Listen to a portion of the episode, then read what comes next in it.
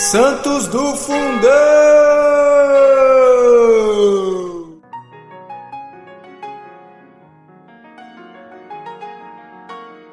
Fala galera! No dia 9 de setembro nós falaremos sobre São Teófano, abade de Constantinopla. Era patrício, nascido de pais ricos e virtuosos. Tendo contratado casamento com a idade de 12 anos, obrigaram-no mais tarde a contrair o matrimônio. Porém, ele persuadiu a esposa a viver na continência. Tanto um como o outro abraçaram a, a vida monástica, ela no mosteiro da Ilha de Príncipe, ele no mosteiro de Singriana. Ocupava-se na cela em copiar livros. De Singriana transferiu-lhe para a ilha de Calonima, onde fundou um mosteiro. Construiu um segundo ao lado de Singriuna, num lugar chamado Campo Grande, e do qual foi abade. Convidado a apresentar-se ao segundo concílio de Nicéia, juntamente com outros padres, lá compareceu, não com belos cavalos e roupas luxuosas como os outros, mas montado num jumento e vestido como de costume, com um saco e um cilício.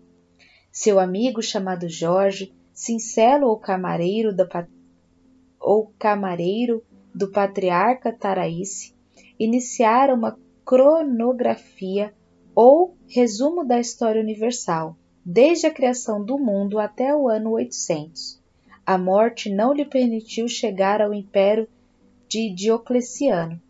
Porém, desejando que sua obra não fosse interrompida, pediu ao santo amigo Teófano que a continuasse. Jorge Cincelo também abraçara o estado eclesiástico na mocidade. Seu zelo pela defesa das santas imagens lhe mereceu o ódio dos iconoclastas, que o torturaram de diversas maneiras.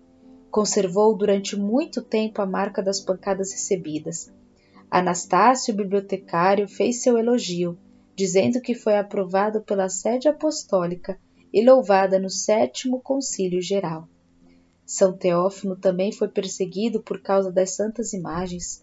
Sob Leão, o armênio, ou iconoclasta, foi conduzido a Constantinopla, embora estivesse muito doente.